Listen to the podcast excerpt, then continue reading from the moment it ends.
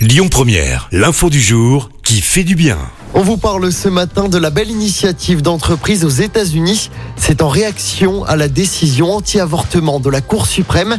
Apple, Nike, Netflix, Uber, Disney ou encore Tesla, plusieurs entreprises ont décidé de payer le voyage de leurs employés qui veulent avorter et qui ne peuvent plus le faire dans leur État. La semaine dernière, pour rappel, la Cour suprême des États-Unis a décidé de révoquer le droit à avorter et plusieurs États ont déjà interdit l'avortement. En réaction à cette décision, plusieurs grandes entreprises américaines ont donc décidé de défier le Congrès. Les femmes qui désirent avorter devront désormais se rendre dans les seuls États qui autorisent encore l'avortement, comme la Californie ou l'État de New York, et faire parfois des déplacements très coûteux.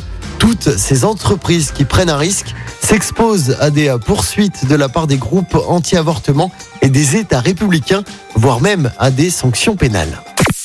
Allez, on passe à la météo attendue pour aujourd'hui. Des éclaircies ce matin dans l'agglomération lyonnaise, mais ça ne va pas durer. Le temps va se dégrader avec le retour annoncé des orages. Comme je le disais, Météo France a placé notre département en vigilance orange. Des précipitations, de la grêle et de grosses rafales de vent sont attendues dans le Rhône en deuxième partie de journée.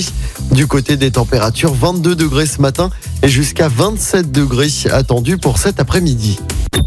Écoutez votre radio Lyon Première en direct sur l'application Lyon Première, lyonpremière.fr et bien sûr à Lyon sur 90.2 FM et en DAB+. Lyon Première